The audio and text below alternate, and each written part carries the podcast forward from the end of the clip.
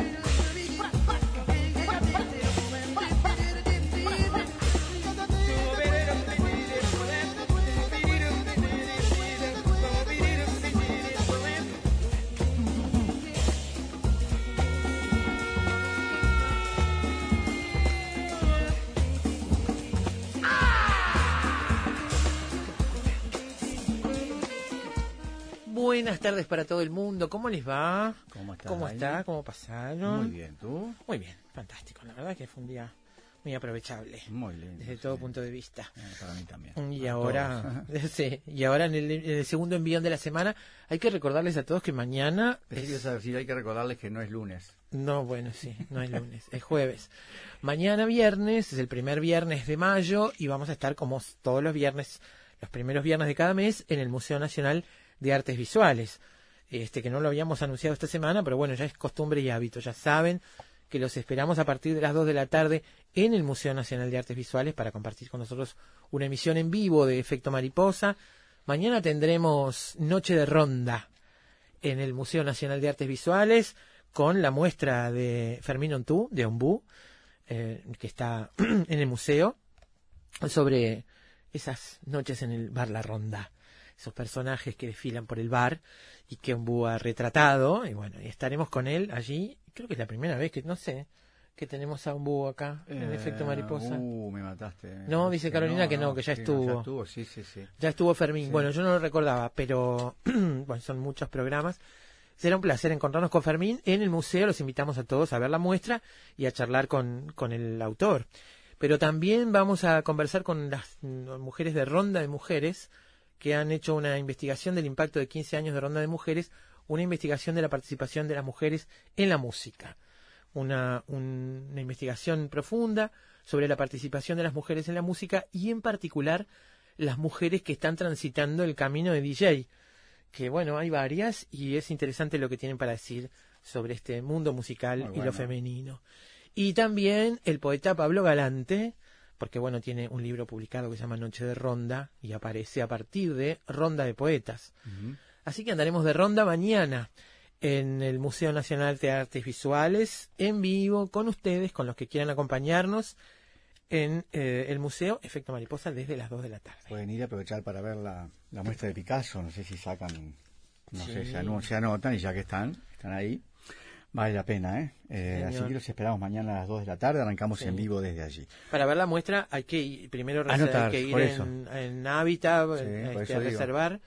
Este, No sé si habrá lugar para mañana, entradas. pero se puede intentar ver qué ocurre para mañana. Imagino que sí, porque esta semana como estuvo poco ahí, diferente. Hay mucha posibilidades. cosa además para ver. Sí, eh, que. Además de Picasso, Además de eso, hay sí. mucha cosa para ver en el museo también. Sí, sí, sí. Juan Steiner en cabina de control, Gabriela Judich y Carolina Mola en producción. Gabriela en realidad no está por ahora, va a estar con un tiempito de viaje. Eh, así que le mandamos un beso enorme. Y acá al aire, Daina Rodríguez y Alberto Galo. Bienvenidos este jueves a Efecto Mariposa. Primero es una pequeña vibración que entra por los oídos y se te instala en el cuerpo. Después, esa insignificancia se convierte en un frenético baile de ideas. Y ya no podrás escapar. Pero no te preocupes, son los síntomas del efecto mariposa. El título para esta tarde, amigos, es La felicidad. Así, ni más ni menos, la felicidad.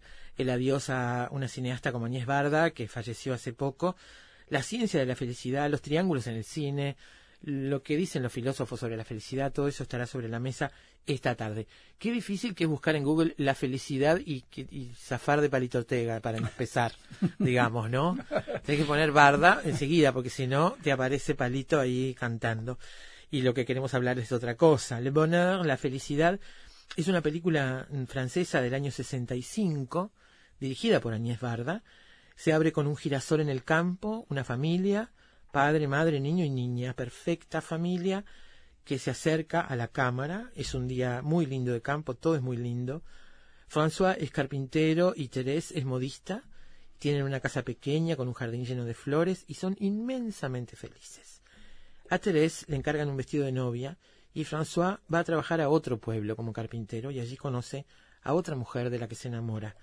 Y la felicidad, a la felicidad existente se le suma más felicidad, en el caso de François. Esto va a desencadenar eh, una mirada de Añez Barda sobre los conceptos que tenemos a propósito de la felicidad, ¿no? ¿Qué es la felicidad para nosotros? Y este mundo cambiará radicalmente y no tanto, porque veremos cómo hay una especie de círculo que se mantiene. Eh, es una, un título de los muchos que tiene esta cineasta. Hay más de 50, yo esta película no la vi, mm. pero tiene más de 50, ¿no? 50 sí, y pico de 54 creo que figuran en IMDB. Este, y bueno, ha tenido una gran producción y ha tenido además, ha gozado del el cariño y el respeto de todo el mundo. Una mujer que inspira una cuestión de mucho afecto a partir de su trabajo, ese ojo que tiene para el cine, esa manera curiosa de mirar lo que filma, y de tratar de ver a las personas, los problemas sociales, este, y mirar con ese ojo curioso y su cámara al mundo. Eh, así que bueno, desde que nos enteramos del fallecimiento de Barda, que nos dio mucha tristeza, estábamos planteando un programa como el de hoy para hacer un adiós y para rendirle homenaje. Y lo vamos a hacer con Mariana Mieva, con la que habíamos hablado de Ñez Barda hace muchísimo tiempo, hace mucho tiempo aquí en Efecto me pasaba este material que, nos mandaron ahora y me, parecía, pero ya hablamos con ella, me parecía que ya habíamos hablado con ella también de este tema. Eh, es profesora de Historia graduada de la Universidad Nacional de La Plata en Argentina, doctoranda en Historia, integra el grupo de estudios audiovisuales y es investigadora en nivel iniciación del Sistema Nacional de Investigadores de la ANI. Es docente de lenguaje cinematográfico y de historia del cine en la ORT fue la directora de la revista 33 Cines, dedicada a los estudios sobre cine, y ha participado de libros colectivos sobre cine en Uruguay y en revistas como Imagofagia, Cine Documental o Cuadernos de Clave. Bien. Después vamos a repasar con un poco de música. Bueno, antes de eso vamos a hablarles un poco de la película, de esta película, La Felicidad. Y después vamos a repasar con un poco de música la felicidad según los filósofos. Eso será para después de las 3 de la tarde.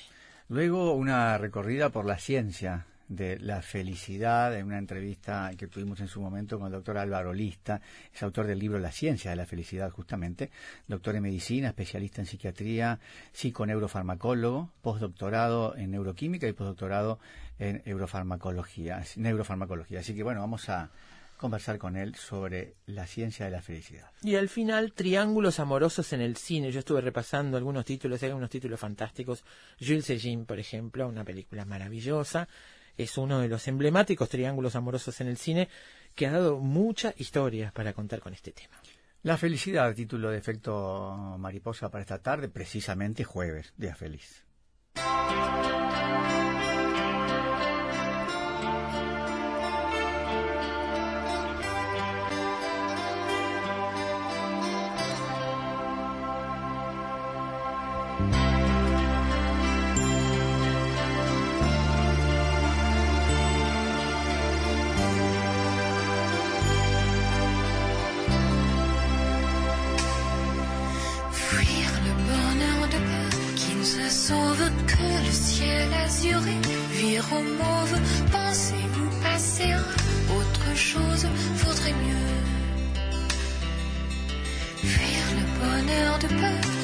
the city, Kilian over the rainbow.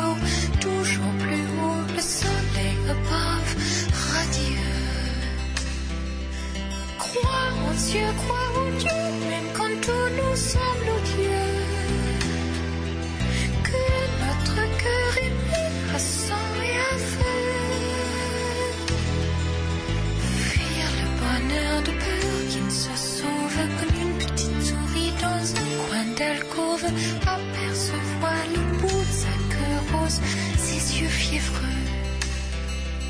Fuir le bonheur de peur qu'il se sauve, se dire qu'il y a over the rainbow, toujours plus haut le soleil above, radieux.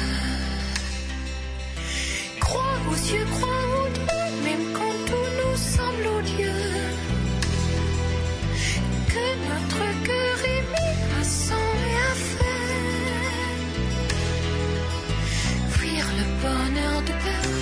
se sauve, avoir parfois envie crier sauve, qui peut savoir jusqu'au fond des choses est malheureux. Fuir le bonheur de peur qui ne se sauve, se dire qu'il y a over the rainbow,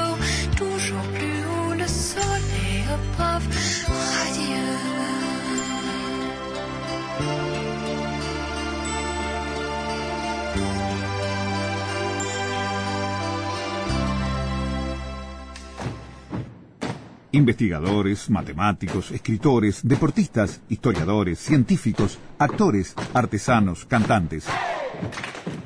Todos ellos, desde cualquier parte del mundo, se encuentran todas las tardes en Efecto Mariposa. Cine, libros, pintura, teatro, poesía, música y un sendero sutil que los une a todos. Efecto Mariposa. Efecto Mariposa.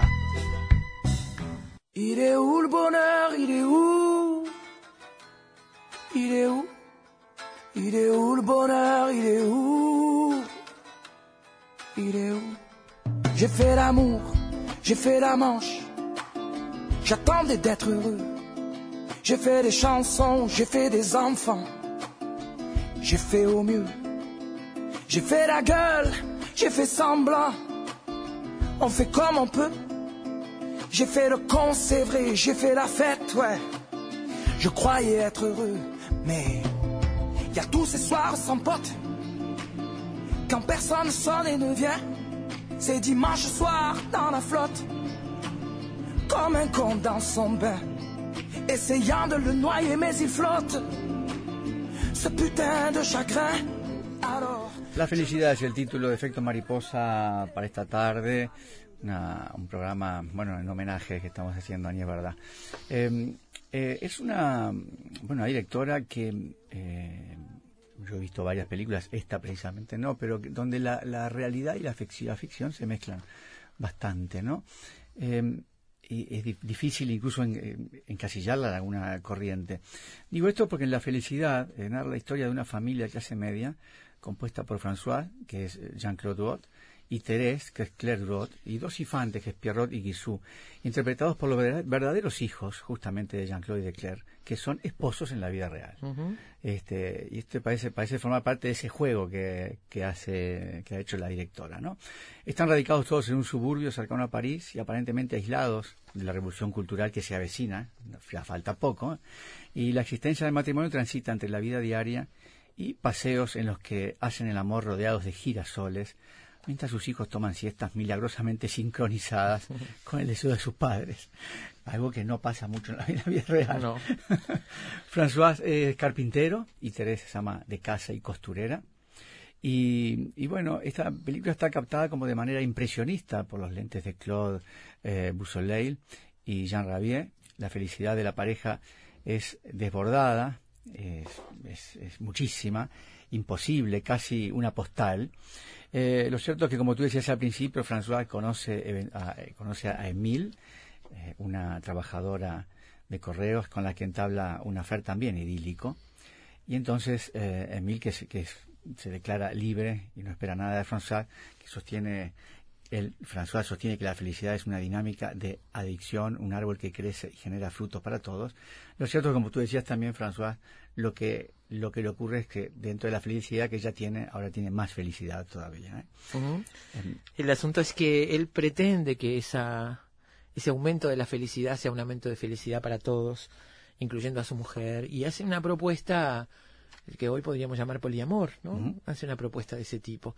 Frente a esto, eh, su mujer toma una decisión drástica, y la cuestión aquí es, que realmente yo creo que es cuando arranca la historia, este, después de ese planteo, de, ese, de esa felicidad bucólica, aparentemente como si encapsulada, como si estuvieran dentro de una de una cápsula de verdad esa, esa familia. Este, el, puntapié inicial es esa decisión drástica, drástica que toma Therese y que después de eso la cuestión va mutando hacia lo mismo, va girando sobre sí misma para lograr, para llegar a encajar nuevamente en ese modelo de felicidad, ¿no? con esta nueva figura que es la de la tercera mujer en discordia, digamos, ¿no? que va a encajar en ese modelo. Eh, esto se hace muy evidente además por el parecido entre las dos actrices. Eh, mira, yo estaba revisando, lo primero que, que, que, a mí me surge cuando pienso en esta película, que es, es un tema de color. Esos girasoles del principio marcan la paleta, ese color amarillo. Yo no sé si vos te acordás, Alberto, cuando hablamos acá de los colores en los afiches en el cine para distintos géneros, cómo los colores identificaban los géneros. El amarillo estaba muy identificado con la comedia, ¿no? Con lo liviano, con lo superficial.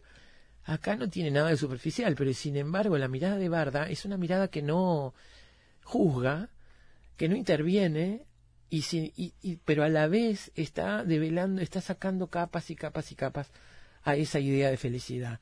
Nos está poniendo a nosotros en un banquillo para pensar en la felicidad. Este, yo ha sido utilizada en algún momento de su carrera como de, una directora ligera, ¿no? Sí, sí. Pero eh, bueno, Cosa que además ella defiende desde su ángulo, no desde, que realmente ya no pretende juzgar, no pretende muestra y después uno decidirá lo que pasa allí, ¿no? Dice en el blog Cineología y Cinedicia, eh, dice, la felicidad no es la mejor cinta de la recién fallecida directora, pero pocos ejemplos en la historia del cine son tan interesantes como este, hora y media de cine experimental sobre cómo el color refleja y refracta el tema de una película. En el final de esta película vamos a ver de nuevo esa pareja y los dos niños, esos cuatro personajes, que están vestidos además en gamas de colores que van acompañando el paisaje. El, color es muy importante en esta película y los vamos a ver en un bosque otoñal que tiene, como decía por ahí, todas las gamas posibles de los ocres, ¿no? Es una, una imagen muy fuerte. Dice también en este blog, me gusta leer textualmente esto porque me parece interesante la mirada en el blog de Pepe Derteano, Cinelogía y Cinericia, la película de Barda no es, aunque aparenta, un halo de autoritarismo discursivo sobre aquella sociedad pretenciosa que determina una de las maneras de cómo debe ser la felicidad. Es solo un camino, una opción, una fría pero bellísima descripción, pero no es una definición exacta. Los efectos materiales que rodean a un François que no puede contener el demostrar que es tan feliz, son los que Barda pone en el tapete de la discusión que le interesa por su condición de mujer, es decir, un hombre puede disfrutar de dos féminas, parecidas aunque no iguales, una más tímida y hogareña, la otra más pasional, distintas aunque intercambiables. Cuando una deja de ser esposa para convertirse en suicida, la otra deja de ser amante para ser esposa. No existe la maldad en todo esto, es el destino que cambia los papeles y mantiene el equilibrio.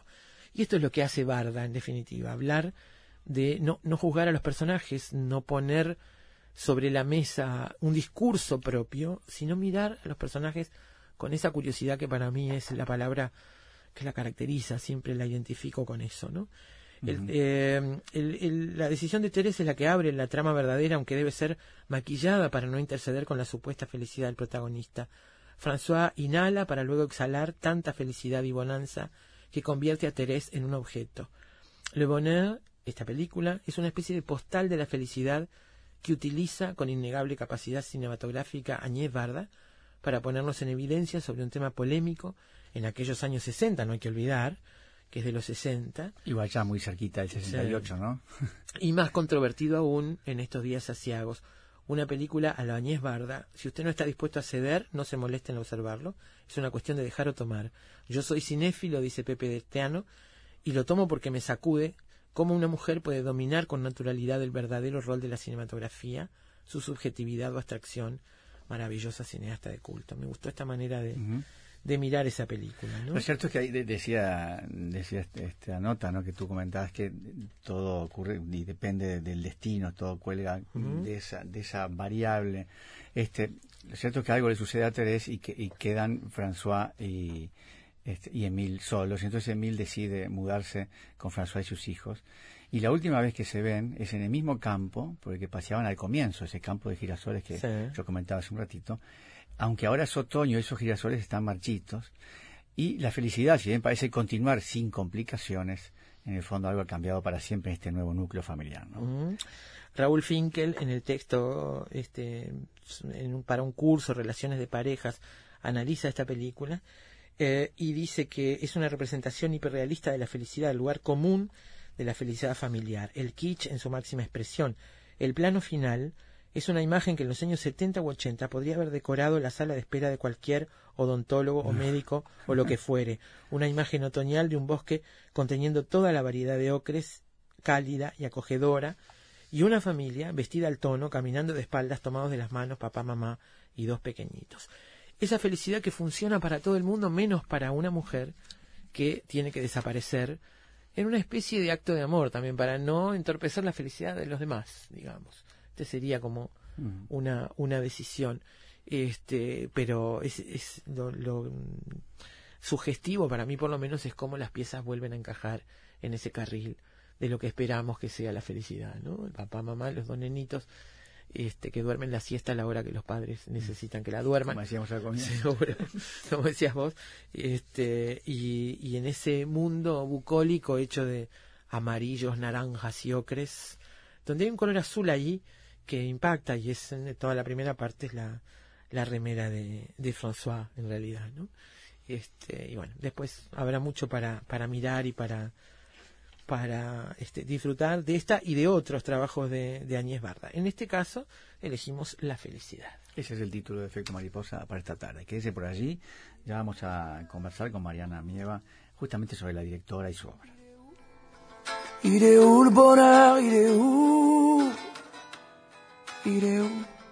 J'ai fait l'amour, j'ai fait la manche. J'attendais d'être heureux. J'ai fait des chansons, j'ai fait des enfants. J'ai fait au mieux. J'ai fait la gueule, j'ai fait semblant.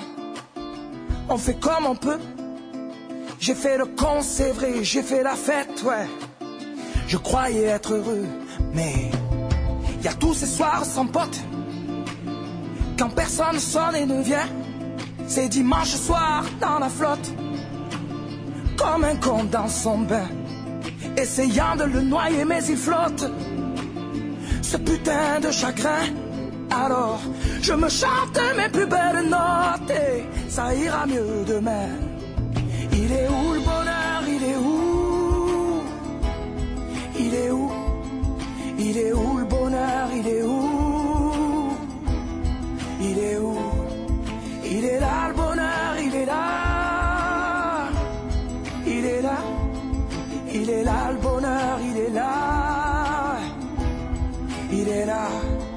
Fait la cour, j'ai fait mon cirque. J'attendais d'être heureux. J'ai fait le clown, c'est vrai, et j'ai rien fait. Mais ça ne va pas mieux. J'ai fait du bien, j'ai fait des fautes. On fait comme on peut.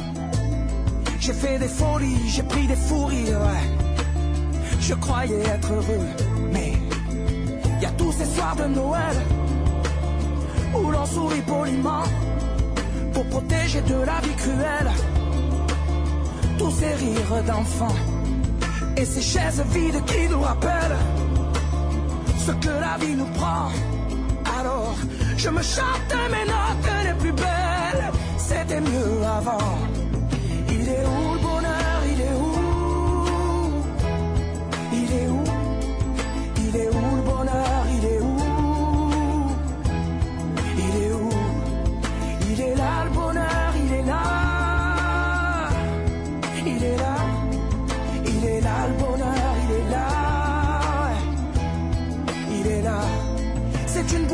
Bonheur. Pas trop fort d'ailleurs, tu risques de l'éteindre.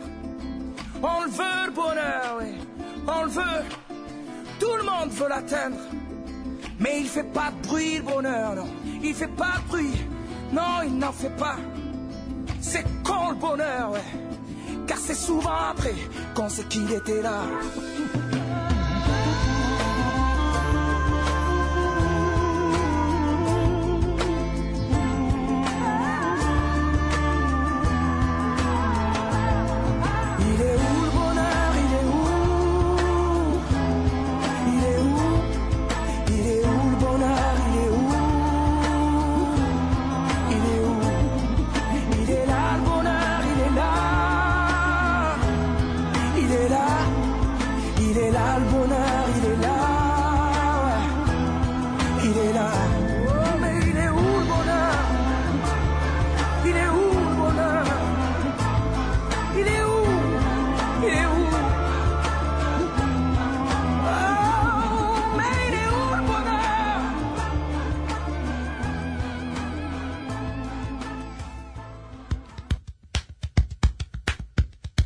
Siempre sabremos cómo empieza, pero nunca cómo termina. Sorprendete con nosotros. Efecto mariposa. Lo único seguro es que el sol sale por la mañana y se oculta en la noche. Lo que sucede en el medio es culpa de efecto mariposa.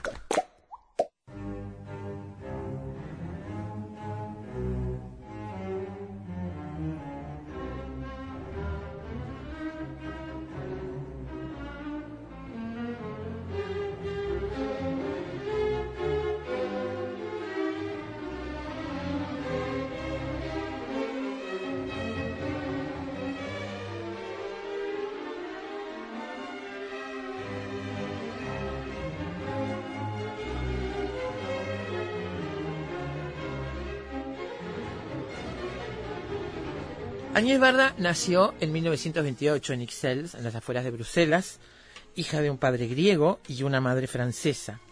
Durante la Segunda Guerra Mundial, la familia se refugió en Sète, en el sur de Francia, donde la joven Varda demostró tener interés por el arte, la fotografía, la literatura. Su amistad con Jean Villard, oriundo de esa ciudad pesquera y gran renovador del teatro francés, hizo que fuera contratada como fotógrafa oficial del Festival de Aviñón y del Teatro Nacional Popular. Esto fue su primera, su primer contacto con el arte como fotógrafa en el teatro. Eh, en este caso, estas instituciones aspiraban a acercar el arte a la clase trabajadora con obras donde la calidad y la accesibilidad no estuvieran reñidas. Barda solía decir que esa experiencia resultó fundamental para la hora de definir su registro como, como cineasta. Eh, 54 películas en IMDB, cita Mariana Amieva en su nota para Brecha, eh, en la nota que hizo sobre Añez Barda para Brecha, eh, a partir de la, la muerte de Añez Barda, que se produjo el 29 de marzo pasado. Yo estoy viendo ahora, aquí en la pantalla, el afiche que hace la organización del Festival Internacional de Cannes para su próxima edición, entre el 15 y el 25 de mayo, entre el 14 y el 25 de mayo, y es un homenaje a, decidieron hacer un homenaje a Agnès Barda en su primera película, eh, en el rodaje de su primera película. Es una fotografía de ella parada sobre una torre este, muy alta, pero además de sobre la torre, parada sobre las espaldas de alguien que está agachado, sosteniendo el trípode sobre el cual está la cámara en la que ella filma. Y está parada así encorvadísima, parada sobre las espaldas de alguien, encima de una torre. Un afiche en colores naranja y violeta, muy lindo. Eligieron esta, esta foto que es del rodaje de su primer largometraje, La Pointe Courte, del año 55. Y como explican en el, en el comunicado del certamen, la imagen seleccionada contiene toda la esencia de la propia Barda, pasión, audacia y travesura. Eh, y bueno, yo pensaba que esta mujer estuvo filmando hasta ayer prácticamente, ¿no? Sí, hasta último Este, momento. ¿eh? sin parar. Mm, 90 años. Sí, señor. 90 años. ¿eh? Para hablar sobre Añez Bardá, justamente estamos en entrevista con Mariana Mieva, profesora de Historia graduada por la Universidad Nacional de La Plata en Argentina, doctoranda en Historia, integra el grupo de estudios audiovisuales y es investigadora a nivel iniciación del Sistema Nacional de Investigadores de la ANI. Es docente de lenguaje cinematográfico y de historia del cine en la ORT. Fue la editora de la revista 33 Cines, dedicada a los estudios sobre cine, y ha participado de libros colectivos sobre cine en Uruguay y en revistas como Imagofagia, Cine Documental y Cuadernos de Clay. Mariana, bienvenida a Efecto Mariposa esta tarde. Un gusto tenerte en el programa. ¿eh? ¿Cómo están tanto tiempo? Es. Cierto. Yo no sé, este, tengo como la impresión de que habíamos hablado contigo de Añez Barda hace muchísimo tiempo, Mariana. Sí, sí. Este, Sí, acá hemos, en- eh, sí, tuvimos un momento así donde hablamos más frecuentemente sobre cine y sí, tuvimos un, eh, me acuerdo, un programa muy entusiasta sobre daguerrotipos. eh, Exactamente, exactamente. Yo estaba tratando de hace acordarme. muchísimo, una vida. Hace, una vida. hace una vida, es cierto, hace una vida.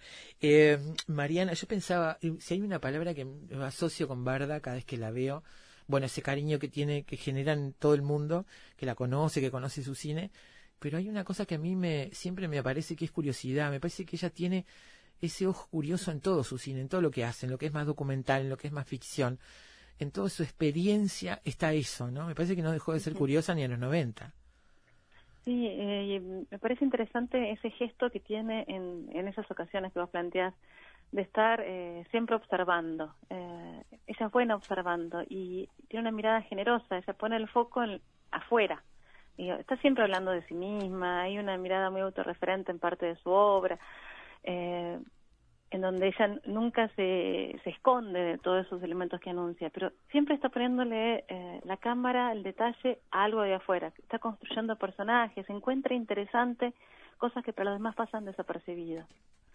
Eh, y eso es algo muy notorio y aparece en, en cada uno de sus pequeños gestos, ya sean sus obras terminadas como en esos fragmentos de obras dispersas que después se arman, esas películas medio con tintes biográficos. Y sí, sí tenés razón, aparte de curiosidad, observación está presente en todo. Sí, estaba viendo ahora, repasando algunas imágenes de la película Village Visage, que hizo con un artista este, performático, callejero en realidad, un fotógrafo, JR, que es un hombre que saca fotos y, este, en un estudio ambulante y hace gigantografías y, y interviene en las ciudades. Y, este, y para ella ese, ese viaje en esa película fue todo un descubrimiento emocional también. Sí, eh, esa, esa obra eh, generó así mucho interés. Eh, en principio también la obra de JR para bueno, lo es increíble lo que está haciendo en todos lados. Él tiene una actividad eh, monumental en, muchos lugares también, pero muy muy interesante y también eso era una visión moderna acerca de esa obra. Pero ya en en las películas anteriores, los materiales anteriores que estaba filmando antes de Visage Village, también estaban presentes esos elementos. Sí. Eh, nosotros lo habíamos visto en Daguerrotipos, pero también esa, esa mirada con la que, que empezó a construir sus cortometrajes. Bueno, eh, la Point Court, esa que estabas mencionando, es un gran ejemplo de amor y de cariño a esos elementos que va a ir va a ir filmando de, de los paisajes conocidos y después con los completamente exóticos de los que no conoce nada. Tú lo decías, eh, al, tú lo decías al comienzo y, lo comentábamos nosotros también, esta forma de hacer cine donde lo, lo, autobiográfico, esa frontera entre la realidad y la ficción no es demasiado precisa. En este caso, por ejemplo, la felicidad donde los actores en, en la vida real son matrimonio y sus hijos son sus hijos en la vida real. Este, y, y gran parte de la obra de ella es, es así. Y decís en tu nota que fue una despedida llena de amor y reconocimiento. pero me pregunto si esto que estoy comentando ahora, este, esta, este pretil, eh, donde se borra un poco esta frontera, que ahora está tan de moda, que ahora sí eh, es muy bien recibido, si ha sido siempre en la época de, de esta directora, ¿cómo ha sido recibida esta forma de hacer cine en otros momentos? Tiene un itinerario con altas y bajas. Eh, hay momentos donde ha estado más de moda, hay momentos donde desaparece más. Eh, si bien su apogeo fue, además de con Cleo, digamos, eh, con la felicidad, después en los 70 eh, ahora se dispersa más, le cuesta más empezar a producir sus películas, empieza a generar una especie de reacciones a veces encontradas con parte de sus obras. Luego levanta mucho con Sin Techo ni Ley, con Sandra Bonner, que esa película pasa a tener un éxito rotundo y absoluto, que la vuelve a instalar en muchos espacios y a partir de ahí ella no consigue esos mojones para lanzar y afianzar su carrera, sino para conseguir una libertad absoluta con la que seguir creando. Después de eso viene toda la masacre, para ella fue una, cosa dolorosísima, que fue la muerte de Jacques Demy, de su pareja, y tenemos todo ese, ciclo de homenaje a, a Demy, en donde parte de sus obras personales pasan a tener un recorrido más incierto, con algunas que fueron realmente cuestionadas, como la película que hacen en el 95, ¿no? en homenaje a los 100 años del cine. Mm.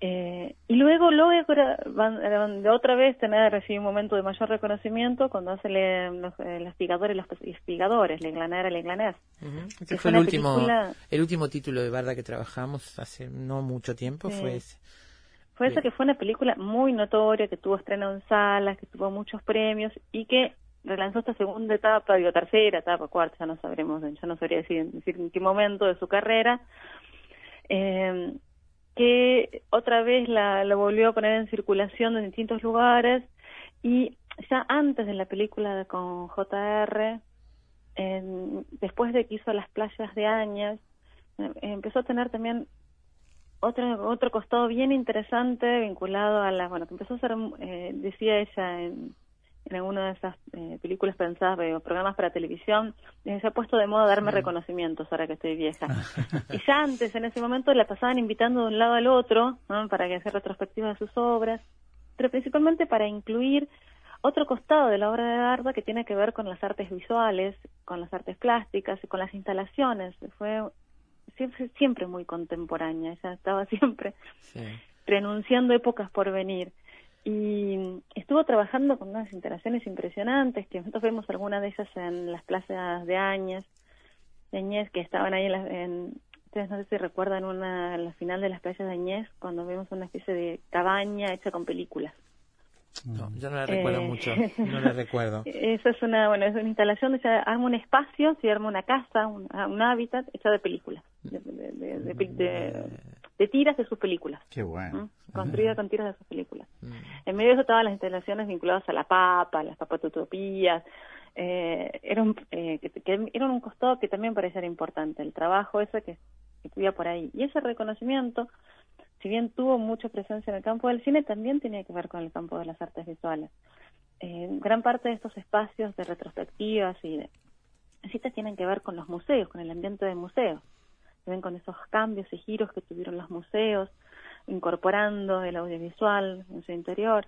Y ahí tenemos también muchos materiales interesantes que empiezan a circular en ese circuito. Eh, decías, eh, Mariana, que siempre estaba preanunciando épocas por venir.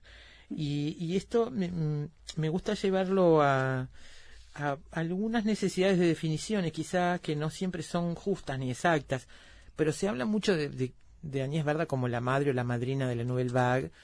Tú decís en tu, en, tu, en tu nota que es notoria la necesidad de encontrar filiaciones, de ubicar su obra dentro de una línea, de ver cuáles son sus padres y sus hijos. Y decís que es problemática la referencia a la influencia neorrealista de su primera película del 54, estamos hablando de la Pointe Courte, pero incluso resulta mucho más discutible esa idea que se repite por doquier que la señala como la madre de la Nouvelle Vague. En realidad la Pointe Courte es que, es una película que podría, vista desde hoy, sin saber la fecha, inscribirse dentro de un estilo revolucionario en ese sentido, pero es muy previa a, por ejemplo, los 400 golpes. Sí, ella hizo un largometraje cuando todos estaban, estaban todavía haciendo, escribiendo para Calle, con todo ese grupo. Ella es un poquito mayor, no mucho, ¿eh? Eh, que algunos de los miembros, pero por ejemplo, tiene la misma edad de Eric Romero, o por ahí es un poquito más grande. Que todavía, todavía eran críticos de cine, todavía no eran Todavía eran críticos de cine, todavía no estaban ni siquiera haciendo cortometrajes, porque ella, eh, que es un poco ahí lo que planteo, eh, no llega al cine pensando ser cineasta. Ella viene de la fotografía y es un elemento que, siempre menciona, y reitera en varias ocasiones, no viene del ámbito de la cinefilia, no le interesaba el cine, no era, dice, yo vi pocas películas antes de eso. Por ejemplo, la referencia al neorrealismo, ya no, era una persona que había visto películas vinculadas al neorrealismo, no tenía esas referencias, ni vinculadas al cine clásico, ni al cine de cualité francés, ni algunos realizadores claves como Jean Renoir, no, hacía esas apelaciones, no, nunca las buscó. Eh, la idea era empezar a exceder el campo de la fotografía incluyendo unas líneas narrativas que quería reconocer. Y en ese punto, no es que está haciendo películas sola en el aire, se termina liando con Alain Resnais, que hace el montaje de la película, está ubicada en un grupo de pares, de, amistades, dedicadas un poco pensando ese espacio, ese, esa posibilidad expresiva pero no se construye. E, esa es la idea que a veces tenemos ahora mirando la historia desde el presente, a veces generamos eh, lecturas teleológicas. No está pensando en construir una mirada alternativa al cine que se encuadren.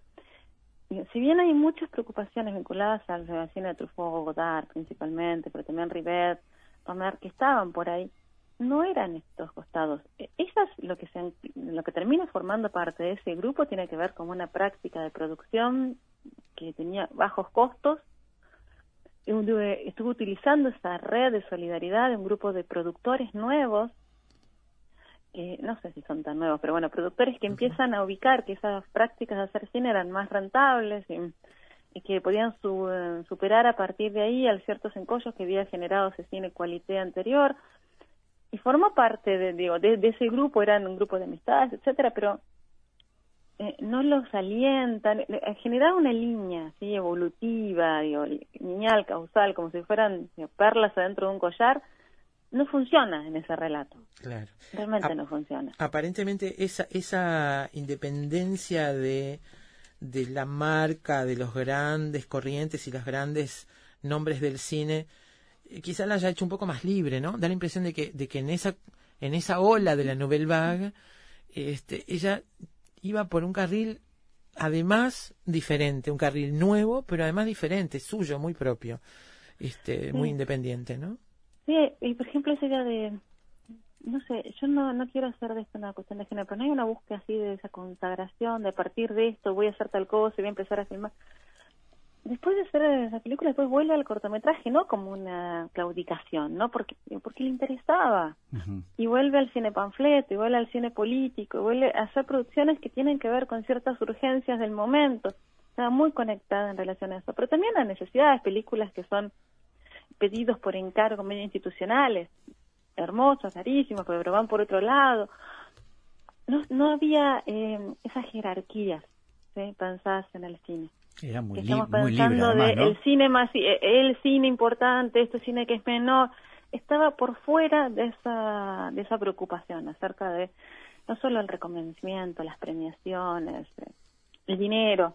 Claro. Eh, era una práctica que se autosustentaba Cinema Tamariz que era su gran usina de producción siempre bueno sabía pedir apoyos que no es que estaba trabajando en el aire eh, lograba conseguir subsidios pero siempre a nivel de la auto, de, de, auto bueno, se mantenía, autosostenible era. Claro. ¿Se pueden rastrear como, se pueden rastrear sus referencias o como tú decís en, la, en tu nota, sus contaminaciones o es todo muy difuso esto en ella? Está bastante con, digo, digo, toda su obra está bastante contaminada, pero por ejemplo tiene mucha más presencia algunas figuras vinculadas al teatro, como Vilar, quizás lo menciona siempre, que fue uno de sus grandes, digamos, maestros, con esos cambios increíbles que había generado él en el ámbito del teatro o de actores como Gerard Philippe. Eh, y hay un grupo así de, de gente que son sus amigos, con los que con ella construye un, universo que está también teñido de afecto. No solamente va a ser su pareja, sino también esas amistades con las que, con los que produce y los que crea. Y, y en ese y en ese universo está mucho está muy presente la fotografía, está muy presente la pintura. Claro. Y su vida, ¿no? Su propia vida está muy presente, ¿no? Sí, eh, los viajes, bueno, cómo construye su relación con la maternidad, que también es... Eh, son elementos interesantes para pensar esas prácticas alternativas que realmente las podía vivir. Eh, estaba hablando, estaba escuchándolos, me pareció muy interesante toda la reflexión acerca de la felicidad eh, sobre esa película yo solamente quería hacer un pequeño comentario que es vinculado a, mi registro como espectadora. Que es algo que es interesante de la felicidad, más allá de lo que cuenta en sí misma, es qué lugar nos pone a nosotros como espectadores. Porque estamos siempre en esa figura de pensando en la figura del melodrama, o estamos mirándola, tratando de anticipar a partir de estos esquemas previos con los que estamos acostumbrados a pensar la construcción del vínculo romántico. Y lo que ella hace es antes defraudarla, porque no hay final punitivo, eh, no, no se ese quiebre, no hay ese lamento. Nos queda una sensación de incomodidad, justamente. Si hay algo que nos genera un ruido, es esa dificultad de juzgar. Claro. Eh, porque no es que solamente ella nos juzga, sino que nos pone a nosotros en un punto de vista de, bueno, pero entonces, ¿qué pasó? Pero está eh, esa sensación de la ausencia de sanción es lo que nos deja un poco mal. Pero entonces, pero pobrecita, más allá de la ambigüedad, que también es un elemento que nos genera un poco de, ruido. Sí.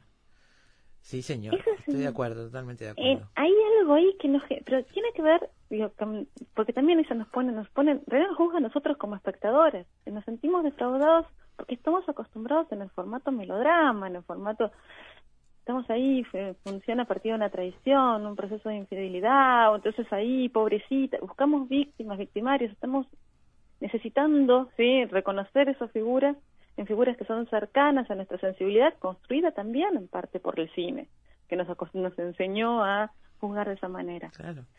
y reflejando el, reflejando el cliché social, ¿no? Ah, reflejando los mandatos. que los festeja, tampoco es una cosa que celebra, no, es la sensación de incomodidad. Sí, ¿Qué hago con esto? Claro. Y es una película rara porque, bueno, hay, hay películas en donde Barda juega esa incomodidad. Hay, hay, películas en donde todo lo contrario nos hace sentir muy cómodos, nos hace sentir sí. eh, partícipes Son de amigables. Sí, sí. amigable. Hay otras que no, que nos, nos interpela. Sí.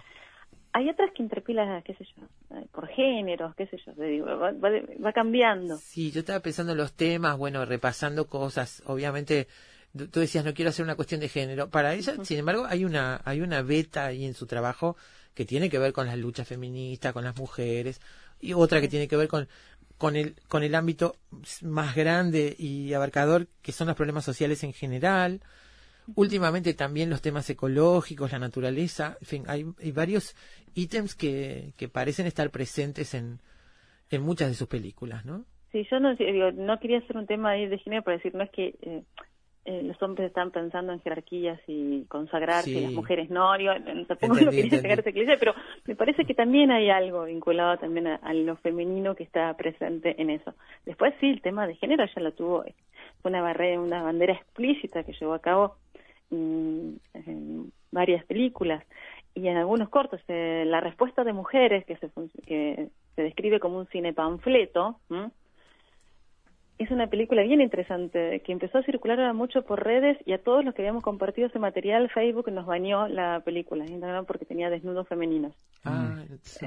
fue impresionante aparte fue una cosa- increíble. desapareció la, la- el corto de todos lados porque ofendía la moral pero después en una canta y ella y la otra no eh, el tema del aborto es una es, es un tema explícito ella participó mucho sobre en las en las peleas para la despenalización del aborto pero después generando otras figuras. Estabas hablando ahí de los tríos, y los tríos y los triángulos.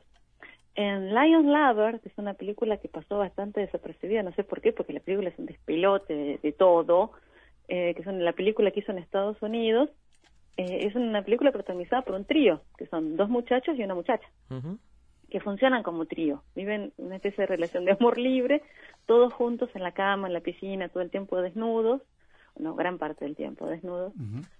Eh, y donde eso ni, siquiera está problematizado, ya se da por hecho, nos- así, es una- un vínculo entre tres que está completamente ajeno a la expresión así del cariño, del amor, funcionan así, es- necesitan compartir ese espacio. Em, no abandonó, es otra ¿no? decías ahí de la de las contaminaciones esa es Sí. otra de las contaminaciones que tiene Claro. que ver con todo el movimiento contracultural que se recibe en, en Estados Unidos y se fascina con todo ese movimiento que estaba sucediendo cuando la acompaña Jacques Demy que estaba estaba haciendo una película para Hollywood. Ella fue em, como a contracorriente siempre, ¿no? siempre ahí en ese lugar es interesante ella parece que bueno va acompañando no se dice una vez ella deja un poco su carrera y lo acompaña sí a Los Ángeles y vive pero lejos de cumplir eso ella empieza a desarrollar ahí una práctica completamente alternativa y en Lion Lover un poco hay una especie de mirada acerca de su propia obra ella quiso hacer una película ya tuvo algunos encuentros con productores y pasa lo que pasa en esa película los productores le dicen eh, bueno, pero tenés que el corte lo tenemos nosotros. Nos hacer la película, nosotros nos, nos- nos quedamos Mm. con el corte. Mm. Y es lo que sucedía en el cine de Hollywood. claro El corte es del productor. Eh, y ella dice que no. Entonces no hace esa película y se pone después a hacer otras cosas. Y hace esta película completamente a, fue a contramano de todo. eh, y es bien interesante. Y ahí es un poco lo que yo también planteé en la nota. El, elige ella un personaje de una actriz, de una directora de cine, que es la que va a Hollywood a filmar y le pasa todo lo que le pasó a ella, que es Charlie Clark, que es una directora de cine experimental súper interesante, que fue una de las que armó parte también de la distribuidora, parte de productora de cine independiente, ese cine underground norteamericano. Eh, y es interesante que se la haya elegido a ella, sí, como esa especie de mirada de referencia. Ahí hay una de las miradas de referencias a las que yo creo que hay que prestar atención dentro de este cine. ah, bueno Eh, nunca abandonó tampoco el sentido del humor, ¿no? Sus- No, no sé, ella se ríe. por- sí, es interesante porque no, no es un sentido del humor cruel, digamos, Mm. no se ríe del golpe y porrazo del otro, no se ríe del blooper, digamos, no es, el ri- no es la risa del otro, es una risa con el otro. y, principalmente es una risa sobre ella misma. Sí. Casi, de, casi de una niña, ¿no? Este, sí, y se podía burlar. ella todo el tiempo, antes de eso, también se burlaba de sí misma. Bueno, eh, recordabas, no, me acuerdo si era en tu nota, sí, en, tu, en el final de tu nota que recordabas el cuando le dieron el cuando fue a recibir el Oscar a la trayectoria en el año ese momento 2017. ese momento te genera todas las lágrimas juntas. Ella los mira así consternada, se le dice bueno y saluda y es un discurso medio largo donde lo que hace es saludar a su familia y dice, bueno, y acá está mi hijo, y acá está, parece, parece una abuela, y, habla de los nietos que vinieron a verla, no le importa nada, está diciendo, bueno, parece una especie de homenaje que le están haciendo a una directora de escuela cuando se jubila, y dice, bueno, y acá saludo, y están ellos, y eh, les, habla a ellos, a su entorno familiar, que está muy contenta que los hacen ido a visitar, y, y habla de eso, y qué hace cada uno, es una abuela orgullosa, y habla de sus hijos, no le importa nada todo eso. Y dice, bueno, y acá están todos tan bien vestidos, todo esto tan así, yo, tan solemne, en realidad a mí no me interesa. Claro, ella, ella, eh, bueno, esa, es una de sus batallas, ¿no? Contra, contra la solemnidad, ¿no? Sí, es maravilloso. Y en ese punto, la complicidad con el vínculo con JR es, es bien interesante.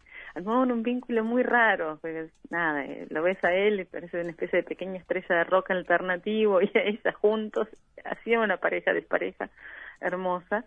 Entonces, en, todos sus circuitos increíbles, porque Visage Village consiguió, no tuvo premios por todos lados, él había impreso una gigante, bueno, una gigantografía no porque es muy chiquita Añez Barda, pero unas, unas fotografías en escala real de Añez Barda en distintas poses.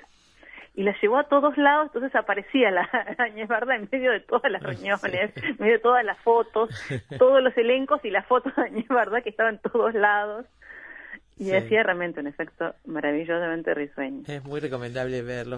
Eh, Mariana, esta, este cuento sobre sí misma que no pudo ser en aquel momento, este cuento sobre su historia, ¿se recupera, se recuperará en este documental de este año, lo último que hizo, que se llama eh, Barda por años, ¿no? Sí, años Barda, sí, por Barda.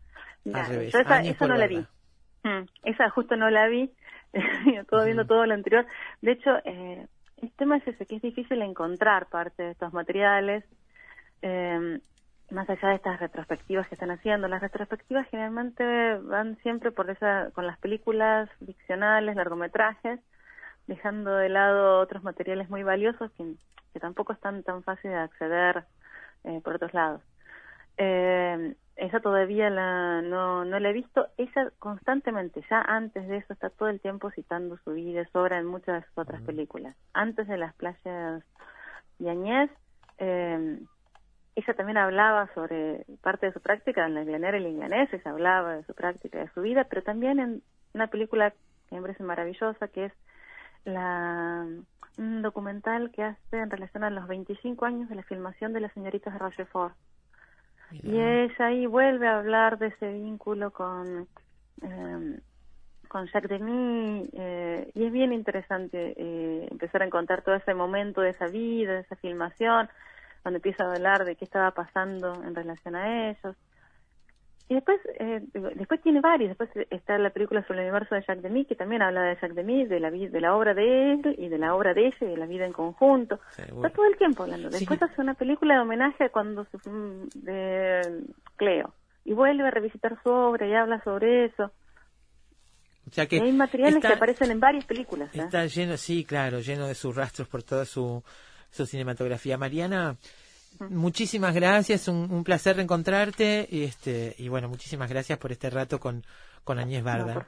Un beso grande, Mariana. Muchas gracias por estar en Efecto Hasta luego. Hasta luego. Mariana Mieva, amigos. Añez Barda en una despedida de Efecto Mariposa.